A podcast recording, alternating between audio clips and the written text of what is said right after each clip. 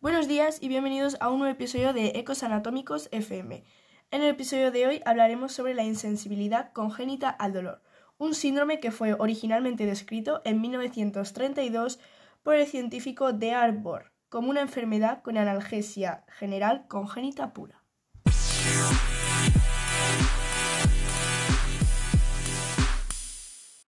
Para conocer más allá sobre esta enfermedad, Debemos saber que la insensibilidad congénita al dolor es una condición congénita, es decir, que está presente nada más nacer, en la cual no se puede percibir el dolor físico. Las señales y los síntomas pueden incluir tanto heridas como moretones, huesos rotos y otros problemas de salud que pueden pasar desapercibidos debido a la falta de conciencia del dolor.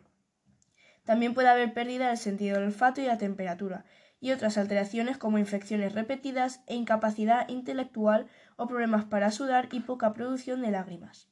La insensibilidad congénita al dolor puede ser causada por variantes patogénicas, es decir, mutaciones que se producen en los diferentes genes que existen, pero en todos los casos estas mutaciones afectan a los receptores del dolor que tenemos repartido por todo el cuerpo y resultan en nociceptores que no funcionan o que no se desarrollan bien.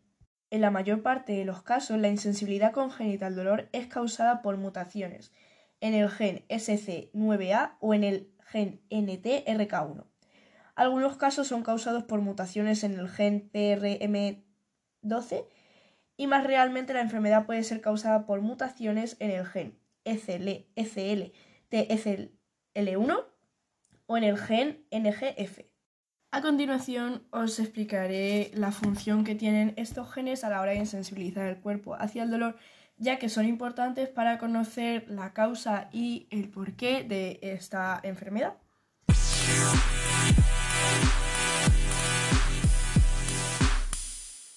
El gen SCN9A proporciona instrucciones para hacer una parte que es la subunidad alfa de un canal de sodio llamado NAV1.7. Estos canales de sodio son importantes en la capacidad de una célula, pues tienen su función de transmitir y generar señales eléctricas. Estos canales de sodio se encuentran en las células nerviosas que transmiten las señales de dolor a la médula espinal y el cerebro, y también se encuentran en las neuronas sensoriales olfativas, que son células nerviosas en la cavidad nasal que transmiten señales relacionadas al olor para el cerebro. Luego te encontramos el gen PRDM12, que participa en el control del desarrollo de las neuronas sensoriales. Los pacientes con esta mutación tienen síntomas similares a los pacientes con las mutaciones del primer gen, pero el sentido del olfato es normal y hay muchas infecciones. Y para finalizar encontramos el gen NTRK1, que proporciona instrucciones para producir la proteína que es esencial para el desarrollo y la supervivencia de las células nerviosas especialmente aquellas que transmiten información sobre sensaciones como el dolor, la temperatura y el tacto, es decir, las neuronas sensoriales. A continuación vamos a hablar sobre los síntomas que padecen las personas afectadas de esta enfermedad. La primera, la primordial, el primordial síntoma que destaca sobre esta enfermedad es la incapacidad de sentir sensaciones de dolor. Las personas con esta condición pueden sentir la diferencia entre calor o frío o entre objetos puntiagudos o no, pero no pueden detectar, por ejemplo, el dolor que se siente si una bebida caliente se quema la lengua o está fría y esas cosas, ¿no? También la presencia de muchas heridas, moretones y huesos rotos, como ya hemos mencionado antes, heridas en la boca o en los dedos causadas por las mordidas repetitivas y, las múltiples lesiones relacionadas con quemaduras en los niños pequeños. Muchas personas con insensibilidad congénita al dolor también tienen una pérdida completa del sentido del olfato,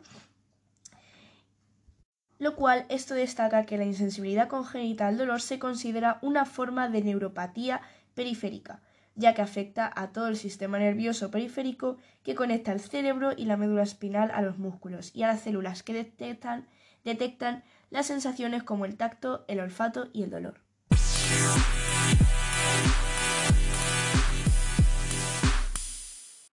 En cuanto al diagnóstico, el diagnóstico de esta enfermedad no tiene criterios oficiales, pero se puede identificar gracias a una historia detallada para saber si hay una alteración de la percepción del dolor, que se puede manifestar en los bebés por mordedura de la lengua, los labios o los dedos, después de los primeros dientes, los cuales hacen erupción o insensibilidad a estímulos dolorosos provocados por el pinchazo para coger una analítica de sangre y en las personas mayores por lesiones traumáticas y repetidas, incluyendo hematomas, fractura de huesos, etc. Puede haber una historia, alta, una historia de falta de reconocimiento de quemaduras y otras lesiones.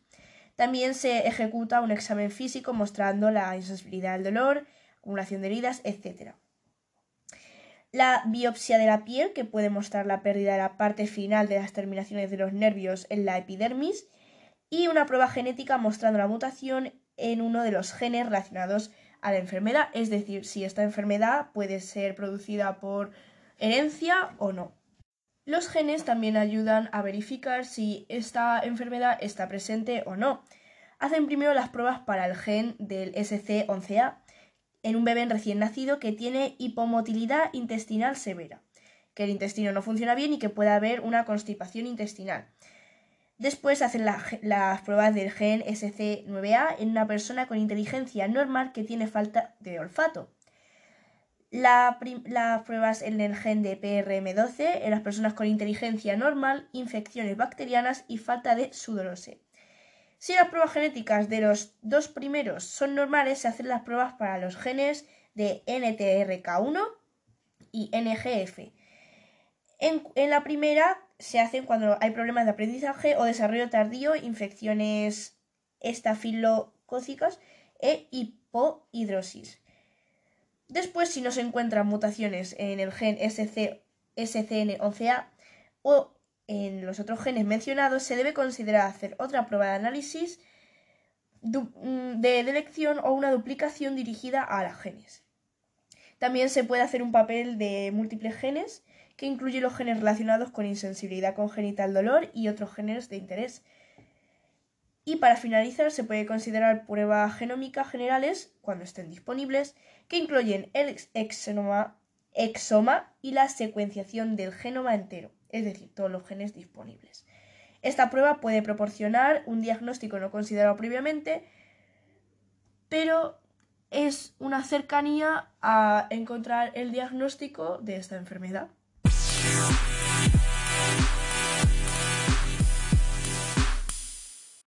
Y para finalizar este podcast hablaremos sobre el tratamiento que lleva a cabo esta enfermedad, ya que es muy muy necesario estar atento para encontrar las lesiones desapercibidas las que podemos pasar por alto.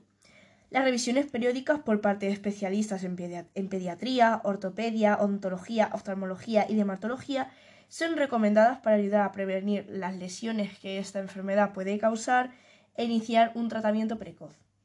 Los especialistas recomiendan el cuidado de los dientes, el de la piel y el cuidado de los ojos. Sin embargo, muchas veces, muchas veces debido a la falta de percepción del dolor, los pacientes presentan lesiones que en algunas ocasiones necesitan corrección quirúrgica. Durante y después de los procedimientos quirúrgicos, las complicaciones potenciales pueden incluir la sedación inadecuada, lo que puede desencadenar un movimiento inesperado y dar lugar a lesiones secundarias.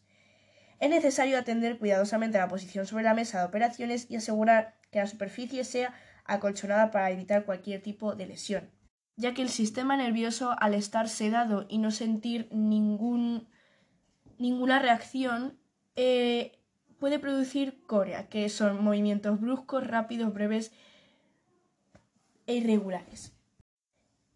También cabe destacar que esta enfermedad se trata de una patología muy rara cuya prevalencia no se conoce de forma exacta. Realmente la insensibilidad congénita al dolor es un trastorno muy serio y con consecuencias muchas veces de gravedad.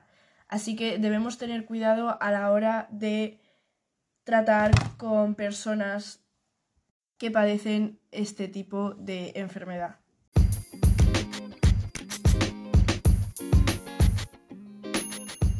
Espero que os haya gustado y hayáis aprendido algo más sobre este síndrome que se da en bastantes personas y no somos conscientes de ello y que sigáis en el canal de Ecos Anatómicos FM y nos vemos en el próximo episodio. Adiós.